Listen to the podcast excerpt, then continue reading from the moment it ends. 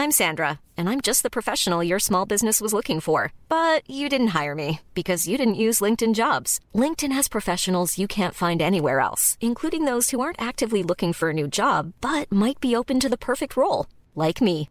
In a given month, over 70% of LinkedIn users don't visit other leading job sites. So if you're not looking on LinkedIn, you'll miss out on great candidates like Sandra. Start hiring professionals like a professional. Post your free job on linkedin.com/spoken today. Le 11 mai dernier, c'était la première édition des Flammes, une cérémonie qui s'est donnée pour but de célébrer toutes les cultures musicales urbaines et populaires. Alors au programme, on a retrouvé SCH, Ronisia, Damso, Gazo, Hamza, des figures du rap, du hip-hop et du RB. Et c'est ce dernier genre musical qui va nous intéresser aujourd'hui dans ce nouvel épisode de Minute Papillon.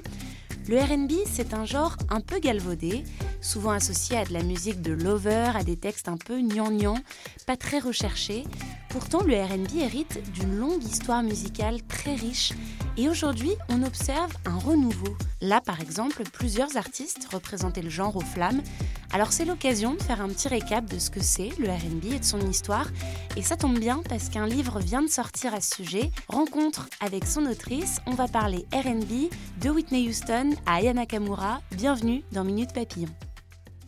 Bonjour Oda Chokokam. Bonjour. Vous êtes une directrice artistique, photographe, critique et autrice, et c'est sous cette casquette qu'on vous rencontre euh, aujourd'hui, pour un livre qui vient de paraître aux éditions Audimat. Il s'appelle Sensible, une histoire du RB français. Dans ce livre, vous faites le choix de réhabiliter euh, le RB en France, en tout cas sa version française, d'en tirer les zones d'ombre, parce que vous le dites, il existe une amnésie sur ce genre musical. Est-ce que c'est à partir de ce constat-là que vous vous êtes dit, il faut qu'on écrive quelque chose sur le RB, et que vous avez commencé à, faire germer ce projet de livre? Euh, le projet de livre, on va dire qu'il euh, qu'il germe aussi parce que j'ai eu la proposition. J'avais fait quelque chose avec euh, donc euh, les éditions Audimat euh, en 2021 où j'ai raconté l'histoire du R&B sur euh, 30 ans. Le R&B, c'est une musique qui est une musique sœur du hip-hop qui euh, émerge quelques années après le hip-hop en France. Pourtant, il n'y a pas de livre, ce qui est assez incroyable. On parle de des années 90, on- aujourd'hui on est en 2020, donc on parle de 40 ans quand même, que les artistes sont là, ils sont présents, ils peuvent témoigner, ils peuvent euh, raconter cette histoire, mais il y a une sorte d'absence, un manque assez essentiel, et donc euh, c'était aussi, oui, forcément pour combler ce manque, mais je pense qu'aussi c'est aussi euh, un projet euh, passion- de passionné aussi. Je suis une passionnée de R&B, j'écoute du R&B depuis que je suis toute petite, et pour moi ça faisait, euh, c'était un peu comme une sorte de, de destin d'écrire ce livre au final, ouais. Et c'était quoi, vous, votre rencontre avec le RB La première musique ou ce qui vous a marqué? C'est un titre de Whitney Houston qui s'appelle I Wanna Dance with Somebody, qui au final ne serait pas vraiment considéré comme du RB parce que c'est très pop et, ça, et qui paraît aussi pendant les années 80, donc très funk aussi dans un sens, euh, mais qui a en tout cas cette, euh, cette production vocale qui est très RB et qui m'a touchée quand j'étais toute petite. euh, et je me suis dit, ah non, mais ça, c'est ce que j'ai envie d'entendre, ça, c'est ce que j'ai envie d'écouter. ouais. Et on va revenir sur la définition du RB, ce qui en est, ce qui en est pas, parce que c'est quand même un enjeu important du, Oui, du livre. Mm. Euh, moi, j'avais envie de vous demander comment vous aviez travaillé pour ce livre. C'était important de pouvoir faire des entretiens, aller à la rencontre des artistes, aller chercher le peu de documents qui pouvaient exister et aussi forcément aller chercher aussi dans les médias parce que les artistes sont passés dans les médias français. Euh, C'était aussi comprendre comment ils ont été accueillis par les médias, comment euh, la musique, comment on parlait de cette musique dans les médias français dans les années 90 et même dans les années 2000, puis écouter la musique. Parfois, quand on parle de musique, on, on parle pas gé- généralement de la musique elle-même et je pense que c'était important en tout cas de prendre ce moment pour écouter la musique elle-même parce que c'est important de dire que le R&B français n'est pas juste une copie du R&B américain mais qu'il a ses propres spécificités et ces spécificités là on les entend quand on commence à écouter la musique. Et vous en parlez justement dans le livre du moment où le RB arrive en France et du fait que les médias, les médias spécialisés, la presse musicale, a du mal aussi à définir ce que c'est, le définit beaucoup par rapport au rap Ouais. ou le définit par rapport au hip-hop. Pourquoi on a autant de mal à définir ce que c'est le RB et comment vous, vous le définiriez? C'est assez compliqué et surtout en France, le, le problème, ça a été justement cette, euh, cette euh, arrivée du RB qui est très liée au hip-hop dès le départ. Euh, et forcément, les artistes qui font du RB sont aussi des artistes qui ont commencé parfois dans le milieu hip-hop et qui, qui peuvent s'habiller comme des rappeurs, qui peuvent avoir des allures de rappeurs qui viennent des mêmes endroits. Et donc il y a une confusion, on se dit mais comment ça se fait que ces personnes qui ressemblent à des rappeurs ne fassent pas de rap? Pourquoi ils chantent en fait au final? Euh, Donc il y avait déjà cette confusion qui était assez claire et je pense qu'il y a aussi une confusion qui vient du fait que la, culture RB n'est pas une culture française à la base, en réalité. Euh, aux États-Unis, par exemple, on part, euh, le RB, euh, c'est les années 40. On commence dans les années 40. Rhythm and Blues, c'est les années 40. Il y a 80 années d'histoire en réalité. Et en France, cette histoire, elle commence en au début des années 90. Comment parler d'une musique qu'on ne comprend pas et euh, surtout dans un pays où euh, c'est très important, par exemple, quand on parle de musique euh, ou de variété française, où c'est important les textes, alors que le RB, par exemple, c'est important la production vocale, comment est-ce qu'on chante ce qu'on qu'on raconte? Pour répondre à votre question sur le RB, qu'est-ce que c'est le RB Je pense que c'est une question qui est très vaste. À la base, c'était une musique euh, euh, d'évasion parce qu'elle arrive aux États-Unis, en tout cas, elle devient populaire aux États-Unis euh, après la Deuxième Guerre mondiale. Et ensuite, c'est une musique aussi qui est une somme de, du swing, du blues et du gospel. Mais à partir des années 60, par exemple, il y a la soul, le RB devient la soul. Ensuite, dans les années 70, il devient le disco. Il devient ensuite la, le, funk et ensuite il devient le rap parce qu'à chaque fois, c'est des influences différentes qui s'insèrent dans la musique. Mais c'est vrai qu'en France, quand on pense RB ou quand on pense rhythm and blues spécifiquement, on pense souvent aux années 60, on pense souvent à la Motown, on pense souvent à Marvin Gaye, on pense souvent à Aretha Franklin. Et on oublie que juste après, il y a eu 30 euh, ans encore d'histoire oui, tout à l'heure, vous parliez du fait que les médias comprenaient pas que le RB n'était pas une musique forcément de texte, oui. mais une musique de rythme, etc. Il y a toute une partie dans le livre où vous parlez des, des vibes. Oui, des vibes. C'est très difficile à comprendre en France au début et qu'on le méprise un peu, en fait. Oui, c'est ça, oui, c'est ça, parce qu'en fait, les vibes en, en anglais, ça c'est la version française, mais en anglais, ça s'appelle les runs. Et, euh, et, aussi, il y a un terme que j'aime beaucoup euh, qui a été euh, plutôt théorisé par un chercheur qui s'appelle Marc-Anthony Nil et qui parle de euh, expression polytonale. Et il dit en fait que cette expression, cette façon de chanter, c'est pour exprimer des choses qui ne sont pas exprimables quand on chante des paroles. Donc c'est une façon à chaque fois de euh, euh, très spécifique en tout cas au, vécu des, des, Noirs américains et qui permet donc d'avoir cette musique soul. Mais c'est vrai qu'en France, on peut se dire non mais c'est gnangnan, mais c'est c'est forcé. C'est forcé. Euh, pourquoi? J'aimerais qu'on revienne un peu historiquement. Euh, vous expliquez comment le RB est arrivé en France mhm. et vous l'expliquez notamment par l'émergence d'un label. Oui. Alors Sensitive, c'est un label qui a été créé par un monsieur qui s'appelle Benny Malapa. C'est aussi le producteur de la première euh, compilation de, de rap français, Rap Attitude. Ce label, il le crée parce qu'il voit en fait, euh, au début des années 90, qu'il y a euh, une effervescence, il y a quelque chose qui se passe. Euh, il va dans des soirées, il voit les artistes se produire, il voit en même temps le New Jack Swing qui font des concerts, Bobby Brown, il voit Joe Desi, il voit plein d'artistes comme ça. Il se dit mais le New Jack Swing, c'est est-ce qu'on peut le définir Ouh, le New Jack Swing, c'est, on va dire, c'est une forme de R&B qui est née à la fin des années 80, qui a la sensation du hip-hop tout en ayant des, des, artistes qui chantent. Et c'est ce type de RB qui séduit les Français. Et donc le Sensitive, le, label, se crée euh, à ce moment-là, parce que Benny Malapa voit qu'il y a une effervescence et il voit qu'il y a une scène qui existe.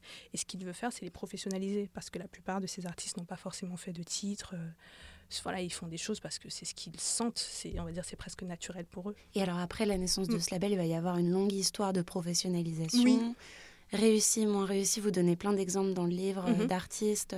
Moi, je voulais m'arrêter sur, euh, sur une phrase que vous dites dans le livre. Vous affirmez que les clips de RB ont constitué les prémices d'une réponse des femmes invisibles. Qui sont ces femmes invisibles que le RB a permis de visibiliser?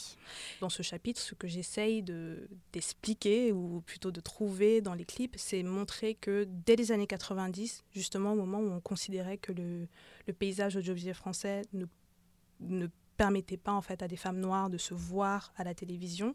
Il y avait dans les clips des possibilités de se voir qui étaient complètement différentes de ce que la fiction ou de ce que euh, euh, les médias, euh, les, journaux télévisés pouvaient montrer. Donc c'était à la fois passer par des clips et voir qu'on pouvait avoir des, narrations qui montraient des femmes sortir par exemple de leur milieu social, des femmes qui étaient en conversation avec leur communauté, plein de choses qui existait déjà dans les années 90 dans les clips et qui aujourd'hui est peut-être beaucoup plus visible parce que les femmes noires, réalisatrices, etc. sont beaucoup plus visibles aussi euh, et font des films aujourd'hui. Mais ce que j'aime bien en fait euh, dans l'idée des clips, c'est qu'on commence à voir, on peut voir les clips aussi comme des petites œuvres cinématographiques qui peuvent apporter des messages de ce type aussi.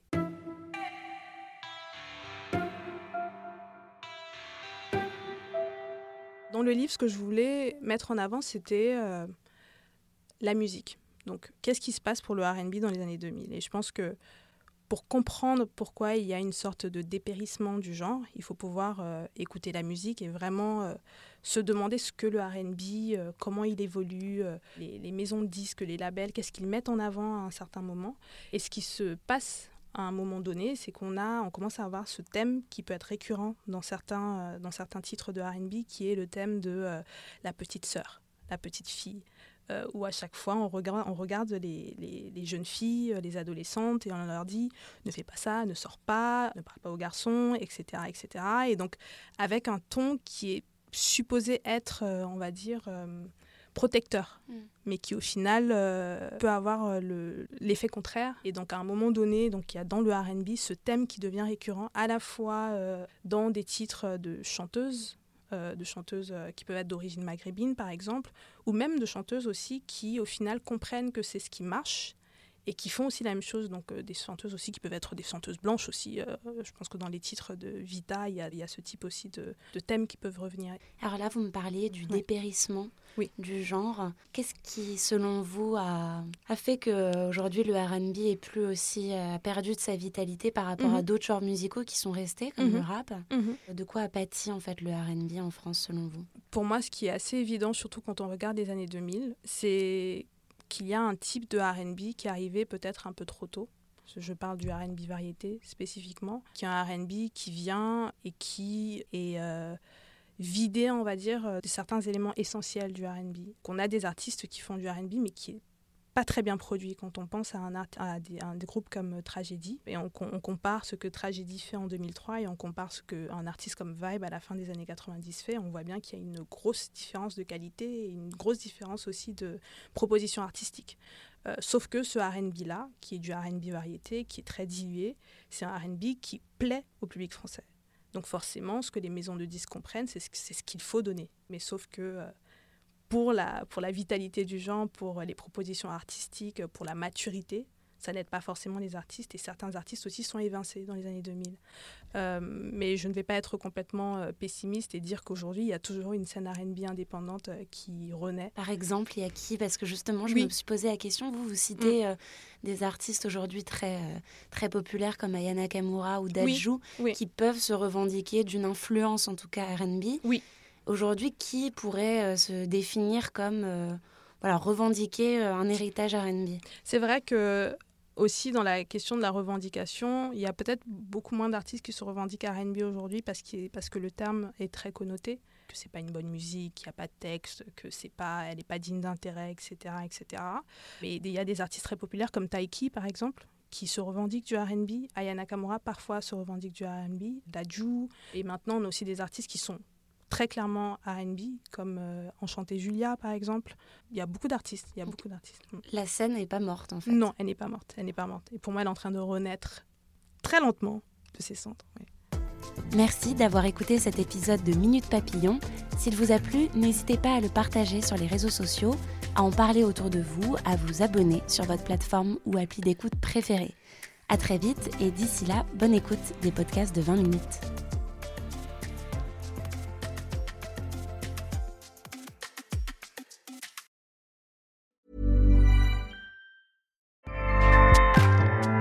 ACAST powers the world's best podcasts. Here's a show that we recommend. Hi, I'm Jesse Cruikshank. Jesse Cruikshank. I host the number one comedy podcast called Phone a Friend. Girl. Let's phone a friend. Not only do I break down the biggest stories in pop culture with guests like Dan Levy and members of InSync, I do it with my own personal boy band singing jingles throughout because it's my show. It's your show, girl. New episodes of Phone a Friend. Yeah. Drop Thursdays wherever you get your podcasts. So work it, girl. Yeah, work it. Okay, that's enough. ACAST helps creators launch, grow, and monetize their podcasts everywhere. ACAST.com. On ne va pas se quitter comme ça. Vous avez aimé cet épisode? Sportif, généraliste, sexo ou scientifique, varié mais toujours bien informé. Découvrez les autres podcasts de la rédaction 20 minutes sur votre application d'écoute préférée ou directement sur podcast au pluriel.20minutes.fr. Et merci de nous avoir écoutés.